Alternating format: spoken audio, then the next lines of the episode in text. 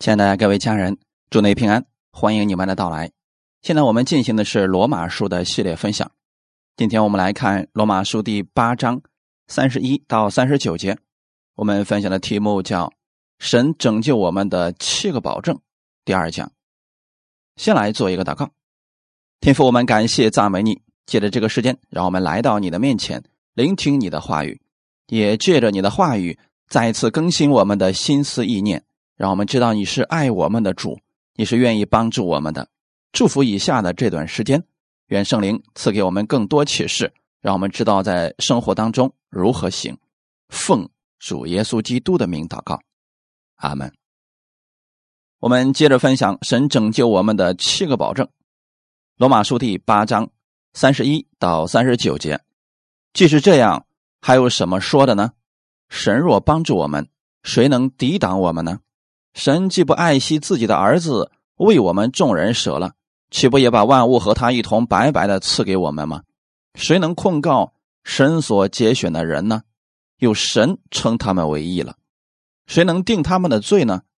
有耶稣基督已经死了，而且从死里复活，现今在神的右边，也替我们祈求。谁能使我们与基督的爱隔绝呢？难道是患难吗？是困苦吗？是逼迫吗？是饥饿吗？是赤身露体吗？是危险吗？是刀剑吗？如经上所记，我们为你的缘故，终日被杀，人看我们如将宰的羊。然而靠着爱我们的主，在这一切的事上已经得胜有余了。因为我深信，无论是死是生，是天使，是掌权的，是有能的，是现在的事，是将来的事，是高处的，是低处的。是别的受造之物都不能叫我们与神的爱隔绝，这爱是在我们的主基督耶稣里的。阿门。上次我们提到，相信耶稣的人，神给我们有非常确定的保证，就是圣灵会帮助我们，有我们的心同证，我们是神的儿女。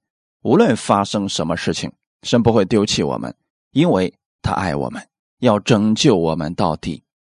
今天接着分享神拯救我们的七个保证。神帮助信徒，而不是故意找我们的麻烦。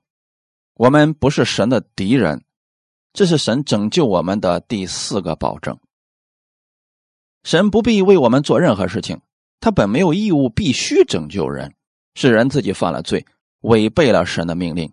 神不欠人什么。许多信徒说：“我已经信主了，神为什么要这样对我呢？为什么没有医治我呢？”为什么没有赐福给我呢？埋怨神。如果神站在他公义的角度，神本身不欠人什么。拿世人的例子来讲，我们需要别人的帮助，就算别人不帮助我们，我们没有资格怨恨别人，因为本身帮忙就是自愿的。如果别人帮我们了，我们应该感谢人家，这是人与人之间最基本的生活态度。很多人总是觉得。神欠我们什么？其实神根本不欠我们什么，也不必为我们做任何事情。也就是说，人的这个状况不是神造成的。神一开始希望人过得很好，活在永生当中，但人自己犯罪了，离弃了神，死亡就临到了人的身上。在这种情况下，神没有必要为人做任何事情。他只需要惩罚人就完全够了，但是神爱每一个人，不管你现在的境况如何，神想让你安息，想让你知道他一直在拯救你，弟兄姊妹，神从来不撒谎，他真的爱我们，赐下了他的独生儿子，把最爱的儿子赐给了我们，为我们的罪死在十字架上，如此。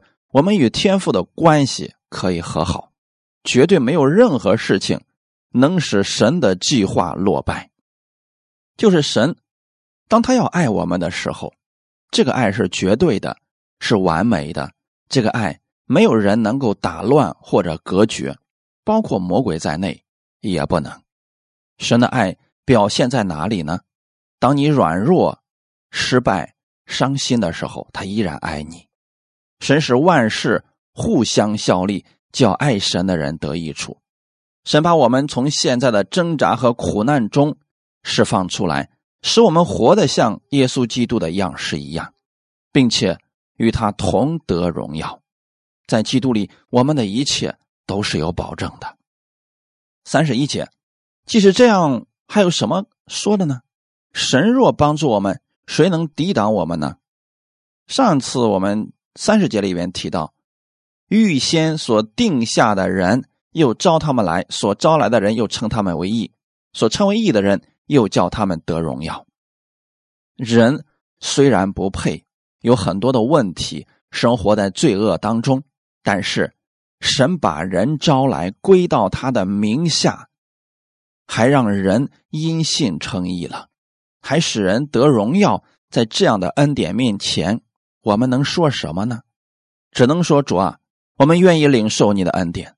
愿意接受你的恩典，除此之外，人不能说什么了，因为我们的行为一点都不够好。因为神爱我们，他把这一切白白的赐给我们。神若帮助我们，谁能抵挡我们呢？基督徒的权柄是什么呢？就是你是神的儿女，神要帮助你，神要赐福于你，只要你相信，其他人。无法阻止，神愿意爱你，你也愿意接受这份爱，这个事情就成了。他既不爱惜自己的儿子，为我们众人舍了，不爱惜，这里指的是神没有踌躇或者拒绝将他的儿子赐下来，不是天父不爱耶稣，乃是因为爱我们，必须舍下耶稣。我们可以有这样的一幅图画在脑袋当中，就是。世人因犯罪与神隔离的时候，神做了一件事情，就是让他的儿子替我们死，拯救我们脱离罪。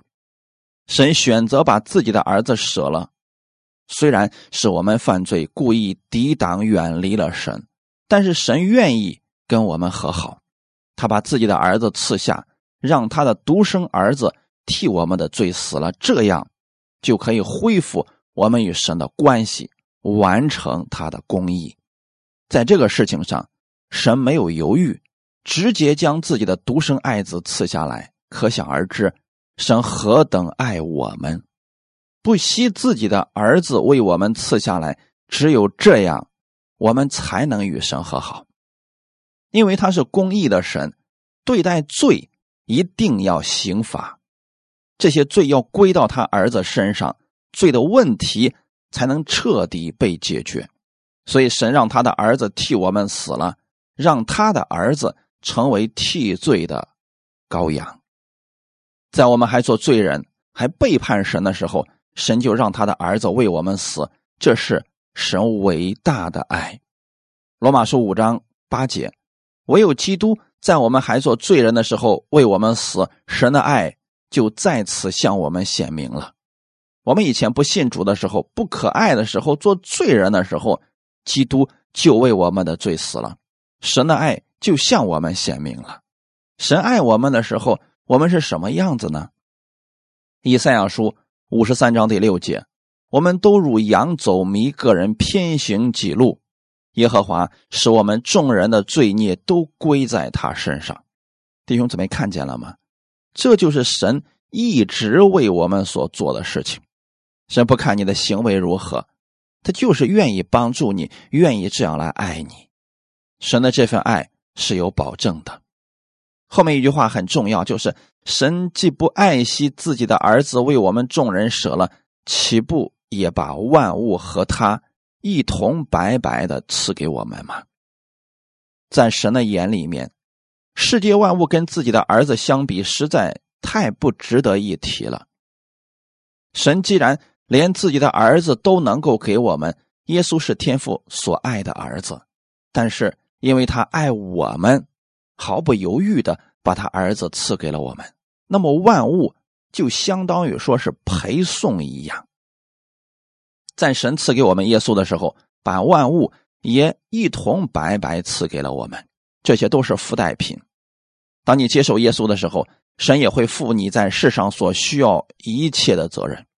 物质不是你来追求的，是你跟随耶稣的时候，这些物质就会来追随你。福分也会临到你身上。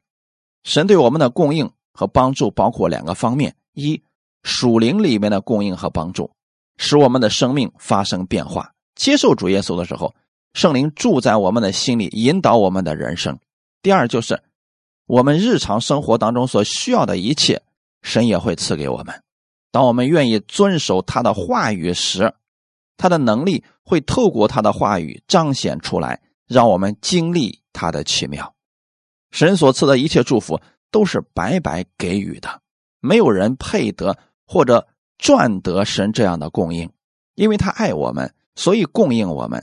因着人相信耶稣基督，神将万物也一同赐给了我们。诗篇五十篇十到十二节，因为树林中的百兽是我的。千山上的牲畜也是我的，山中的飞鸟我都知道，野地的走兽也都属我。我若是饥饿，我不用告诉你，因为世界和其中所充满的都是我的。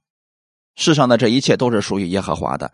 神在赐下他儿子耶稣的时候，已经把万物和基督都赐给了我们。我们与基督联合，这些东西就加给我们了。当你接受耶稣的时候。所需要的那一切，神是白白给你的。我们相信耶稣，不单单会得到拯救、脱离一些苦难和问题，而且神在生活当中会帮助我们，让我们在安息当中度过。罗马书八章三十三节：谁能控告神所节选的人呢？控告和定罪的概念，大家要分清了。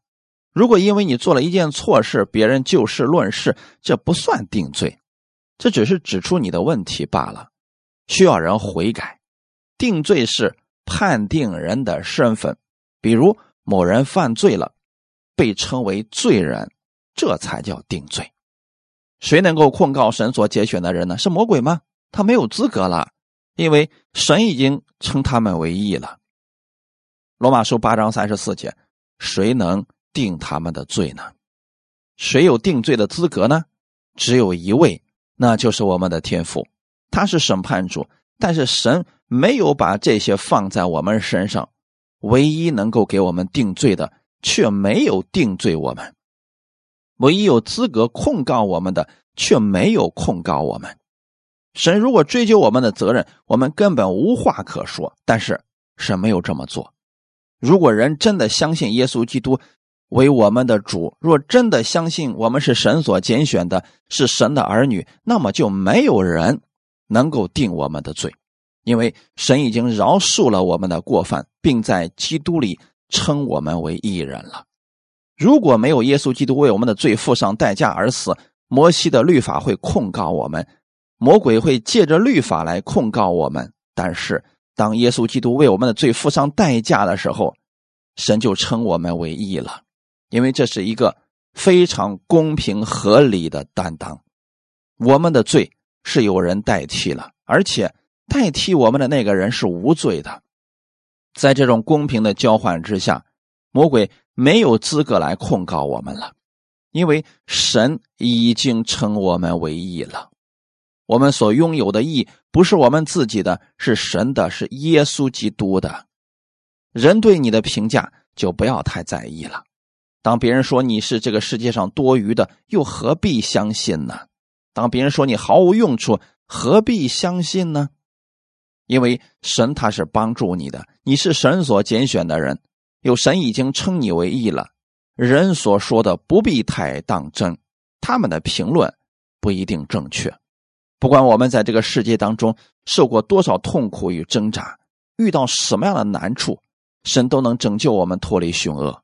他能改变我们的一切，使我们在基督里过蒙福的生活，为他做美好的见证，使我们效法耶稣的模样。就算你现在在很糟糕的情况下，仍然可以从神那里领取他的能力。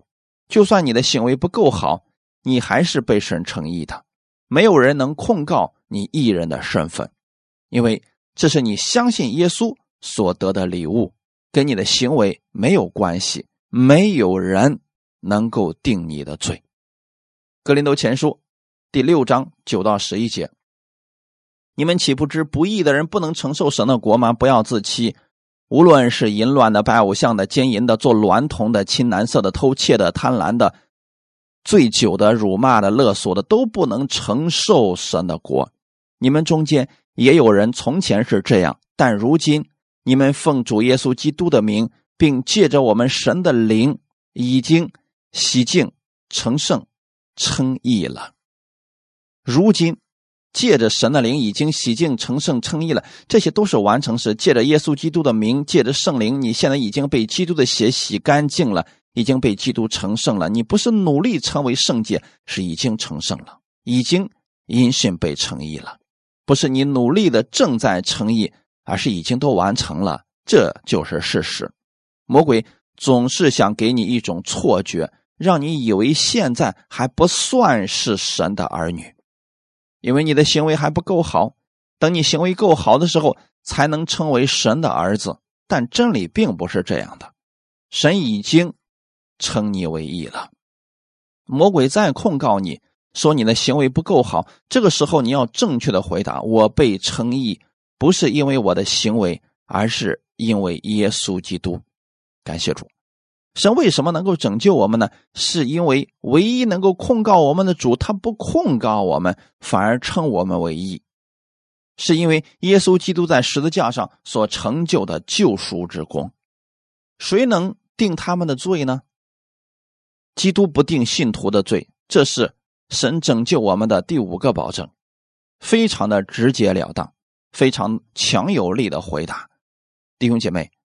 把这些经文要常常思想，反复默想，谁能定我们的罪呢？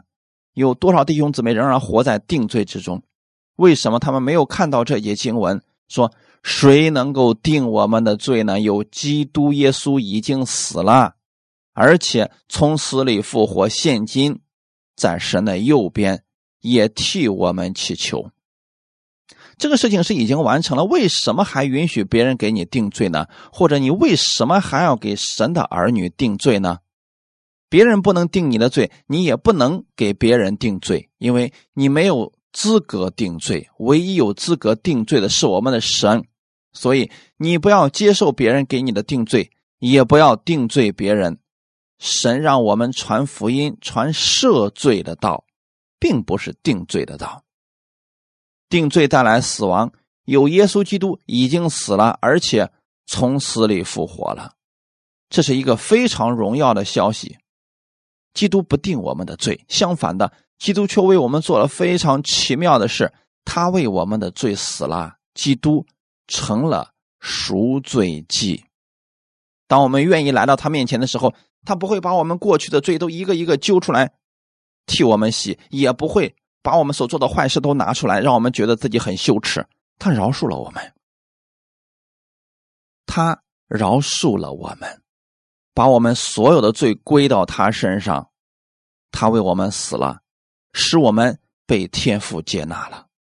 基督为我们付出了罪的刑罚，死在十字架上。因此，当我们愿意来接受耶稣为我们所成就的，相信耶稣在十字架上为你的罪死了，你就不再被神。定罪了，你已经从罪恶当中、咒诅当中、死亡当中被释放出来了。这就是耶稣受死的目的。如果耶稣的救赎之功没有完成，我们还是要被定罪的。弟兄姊妹，耶稣基督的功彻底吗？如果你说是的，我相信耶稣在十字架上为我的罪付上了完全的代价，因此。不要接受别人对你的定罪，也不要去定罪别人。还有一个耶稣为我们做的奇妙的事情是，基督为我们从死里复活了。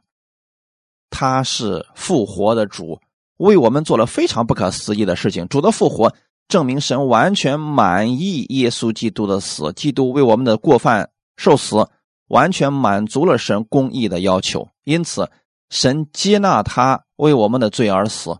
这个点非常的重要，基督从死里复活，就证明神已经悦纳了耶稣基督的死，并且已经把我们所有的罪都付上了代价，画上了完美的感叹号。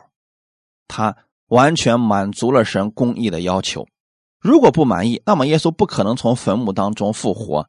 神使耶稣复活，并且活到永永远远。阿门。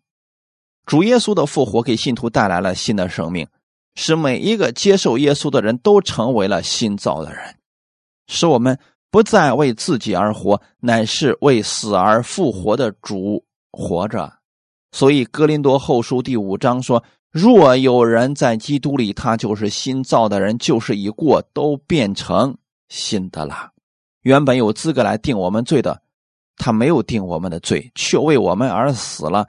他的死完全满足了神刑罚的要求、律法的要求、公义的要求、圣洁的要求。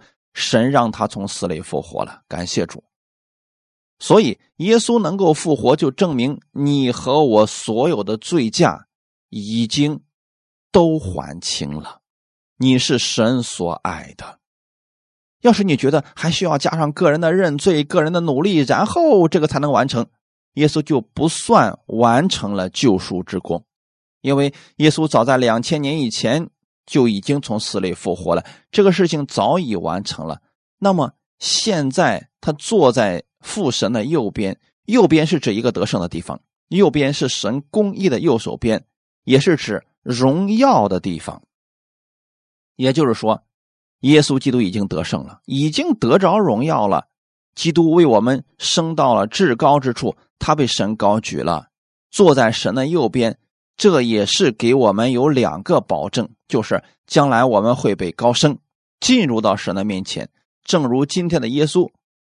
与神那样的关系一样，就是将来我们跟神之间也是会面对面的，直到永远。罗马书第六章五节：我们若在他死的形状上与他联合，也要在他复活的形状上与他联合。主耶稣基督被高举，他成为了宇宙至高无上的主宰，他统管万有，他满有全能、智慧和真理。他彻底为我们的罪付上了代价，并且已经还清了，所以他得胜了。他坐在父神的右边，今天也在替我们祈求，祈求你眼睛真的能够看见他为你所做的。他是一个伟大的代求者，是我们的中保，是我们与神之间唯一的一个中保。是基督把我们领到神的面前，他救赎了我们，赦免了我们所有的过犯，所以他的死和复活，今天仍然在替我们辩护着。约翰一书第二章一到二节：我小子们呐，我将这些话写给你们，是要叫你们不犯罪。若有人犯罪，在父那里，我们有一位中保，就是那义者耶稣基督，他为我们的罪做了挽回祭，不单是为我们的罪。也是为普天下人的罪，在你和神中间，这个中保在为你祷告，把你的事情告诉神。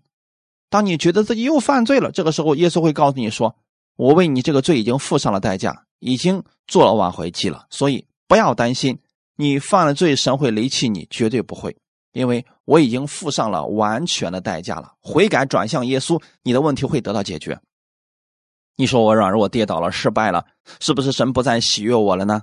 是不是神要远离我了呢？这个时候，耶稣会告诉你，他为你这个失败已经付上了代价，所以神会永远看顾你，他不会丢弃你。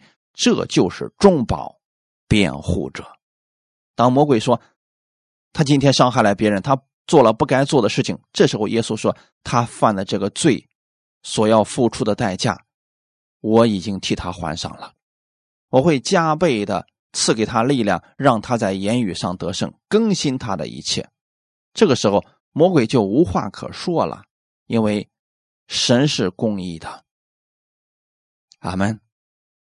神是绝对公义的神，他是标准。罪的公价就是死，耶稣为我们的罪已经死了，所以魔鬼在耶稣面前不能再讲什么了。耶稣是我们的辩护者，可是有很多人仍然不知道耶稣是我们的辩护者。如果有人犯罪了，让他想起的是什么呢？在父那边有一位中保，就是那义者耶稣基督，不是想起所犯之罪，乃是想起义者耶稣基督。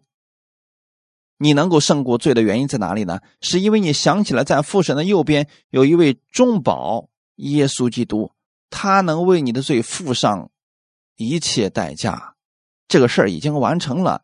当你正确认识了耶稣基督，正确认识他所做之功的时候，你就不会中魔鬼的圈套，你就有能力来胜过罪。信徒最大的保证是。他知道自己可以被耶稣释放，胜过世界。尽管我们在世上生活会软弱，会遇到问题，但依靠耶稣基督的话，仍然是能够得胜的。你心里应该清楚明白，无论我们是什么样子，神都不会定我们的罪。只要你愿意来到耶稣的面前，他都会拯救你。他不会击打我们，不会使我们觉得自己很羞耻。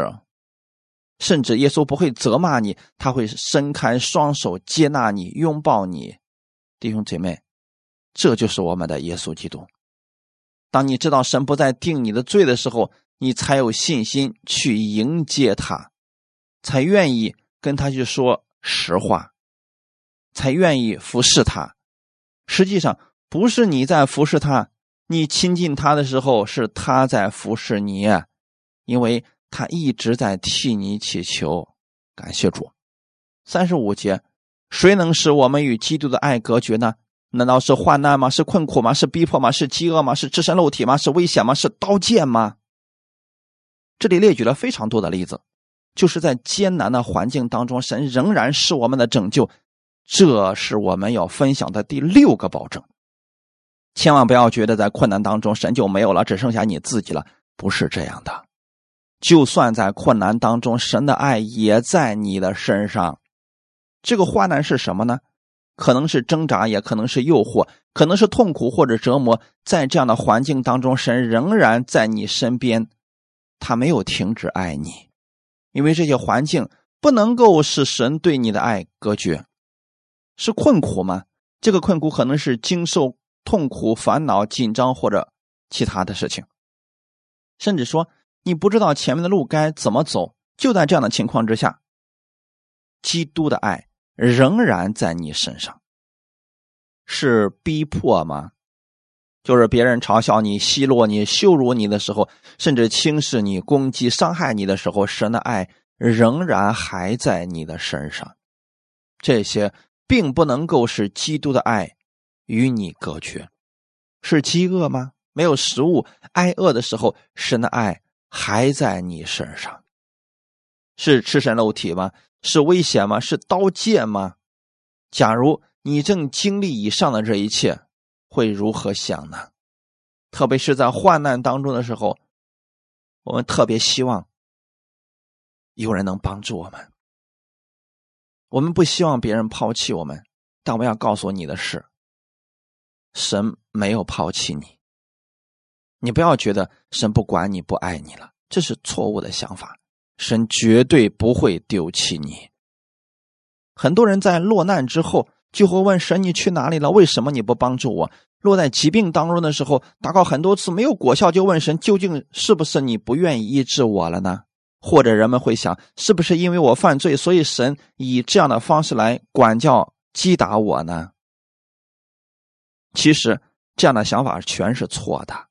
就算你在这样的患难当中，神还是爱你，神对你的爱并没有减少。只是我们要把做的事情转过头来向神悔改，并且宣告说：“主，我知道你的爱还在我身上，你会救我脱离这些苦难。”那么人必会经历神的拯救之能。感谢主。用约伯的例子，你会更明白一些。约伯一开始临到那么大的苦难，这个苦难不是从神来的，是魔鬼加上去的。但是神用了两三章的话语告诉约伯说：“你为什么把我想成那个样子呢？你真的觉得我离开了你吗？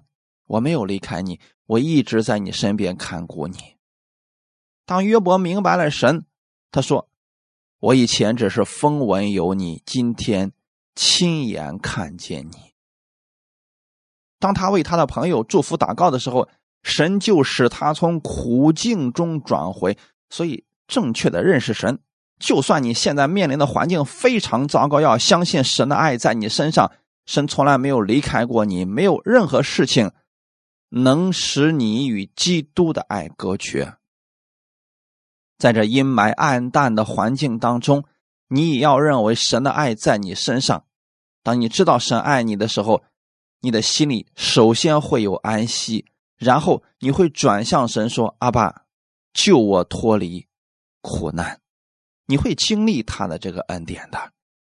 圣经上明确的告诉我们，他确实爱我们，不管是在什么样的环境当中，神都是爱我们的，从来没有丢弃我们，绝对没有任何东西能使神的爱与我们隔绝。环境不能让神不爱我们。遇到苦难，这不是神不爱我们的证据。无论别人怎么样定义，无论环境如何，请你记住一件事情：神依然是爱你的。就是说，不管你现在的状况如何，环境如何，不管别人给你下什么样的定义，尽管如此，你要相信神是爱你的。哈巴古书第三章十七到十九节：虽然无花果树不发旺，葡萄树不结果，橄榄树也不效力，田地不出粮食，圈中绝了羊，棚里也没有牛，然而我要因耶和华欢心，因救我的神喜乐。主耶和华是我的力量，他使我的脚快如母鹿的蹄，又使我稳行在高处。为什么哈马谷会有这样的说法呢？因为他知道神是爱他的，就算这一切都没有了，我还是有神的。因为神是爱他的，他能够翻转现在哈瓦谷的一切环境。我们在世上虽然有苦难，但是神会帮助我们。神帮助我们的时候，没有人能够拦阻。感谢主，因为靠着爱我们的主耶稣基督，就能够胜过了。罗马书第八章三十六到三十七节，经上记着：“我为你们的，我为我们为你的缘故，终日被杀。人看我们如将宰的羊，然而靠着爱我们的主，在这一切事上。”已经得胜有余了。看起来，基督好像没有什么能力，没有什么成就，甚至柔弱的像羔羊一样。这就是我们的主耶稣基督，他好像不会发怒，也没有什么脾气一样。正是这样的一只羔羊，却成就了神伟大奇妙的拯救之功。靠着那爱我们的主，在这一切的事情，我们可以得胜有余了。困苦、逼迫、饥难、吃身露体、危险、刀剑等等，这些都是我们不愿意看到的。但是，这样的苦难当中，靠着爱我们的主，能够在这一切事情上得胜有余。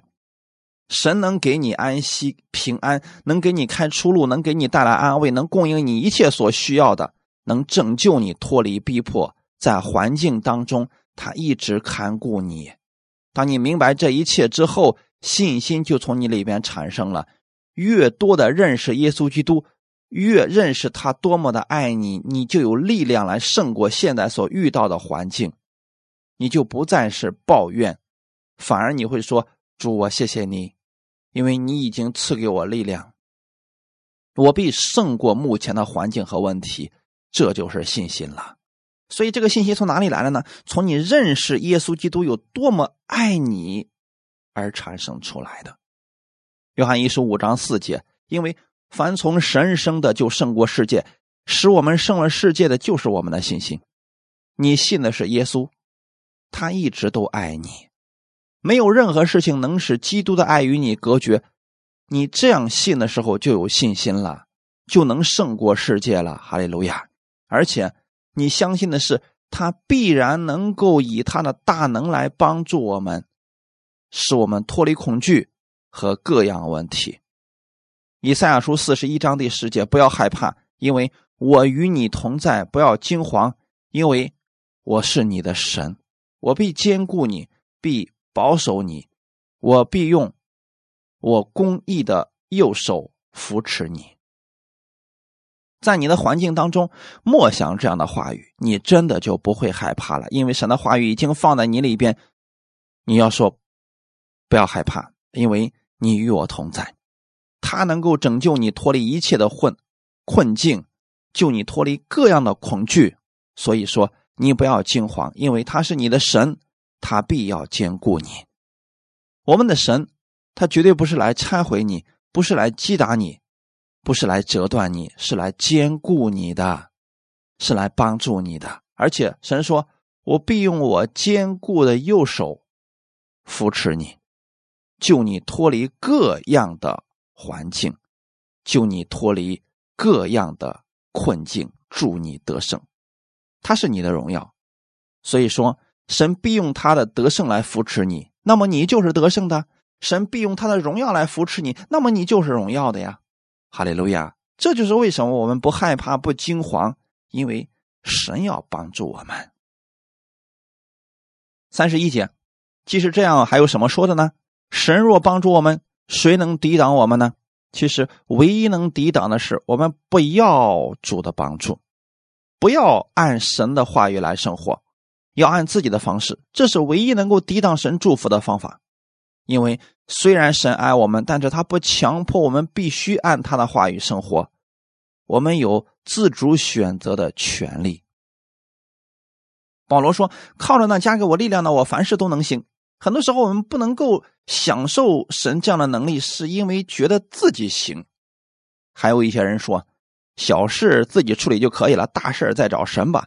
这样的时候，神不能帮助你什么的，因为我们自己不愿意要。但是神今天告诉你的是，你不要害怕，在你所有的事情上，他都愿意与你同在，他要兼顾你，要帮助你。哈利路亚。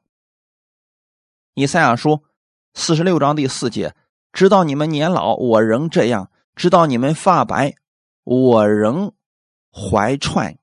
我已造作，也必报报；我必怀抱，也必拯救。看到神的心意了吗？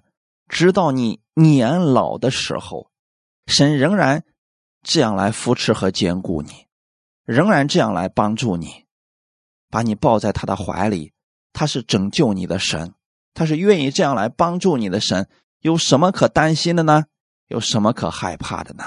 因为神帮助你，没有人能够阻挡。直到你年老的时候，是直到你发白的时候，神还是这样来帮助你。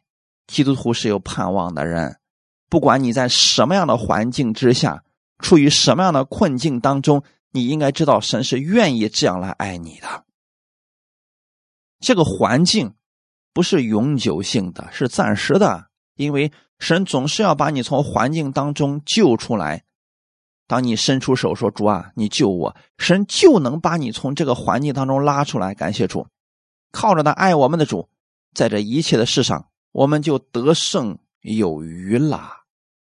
罗马书第八章三十八到三十九节，因为我深信，无论是死是生，是天使，是掌权的，是有能的，是现在的事，是将来的事，是高处的，是低处的，是别的受造之物，都不能叫我们与神的爱隔绝。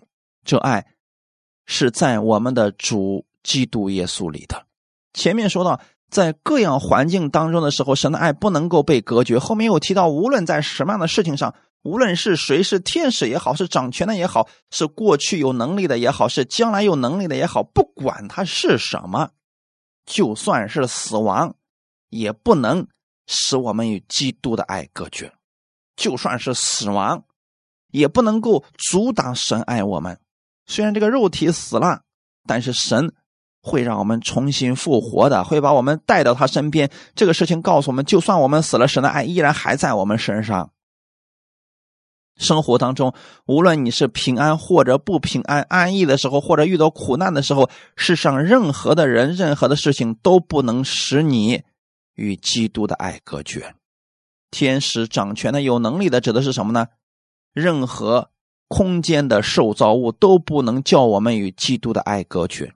其实保罗在这里说的非常绝对，就是想让我们明白，你所能想到的事情，无论是空间还是时间，还是有能的掌权的，就算是天使或者什么受造物算在内，也不能使我们与神的爱隔绝。无论将来你发生了什么事情，神也不能不爱你。或者过去你做了什么事情，神不爱你了，这个事情也不能。神不再看你的过去，也不看你的将来，因为神就是要把他的爱放在你身上，不管你现在遇到什么事情，或者将来有什么事情，将来的人或者事情都不能够使你与基督的爱隔绝。高处的、低处的，指的是不管是高到太空之外，低到地心深处，仍然不能使我们与基督的爱隔绝。保罗在最后给了我们一个非常雄壮的结尾，就是说，任何受造之物，你知道的、不知道的，别的受造之物，也就是说，你可能还不知道的一些东西，它也不能阻挡神爱我们，它也不能够使我们与神的爱隔绝，因为耶和华你的神是施行拯救、大有能力的主，他在你中间，你必会。欢喜快乐，他必会默然爱你，你因为他喜乐而欢呼。弟兄姐妹，这就是保罗所信的。保罗所相信的是，没有人能定我们的罪，因为基督已经为我们死了，并且从死里复活了。没有任何的人，没有任何的物，没有任何的时间能使我们与基督的爱隔绝。他要告诉我们，神就是愿意这样来帮助你。这样的话。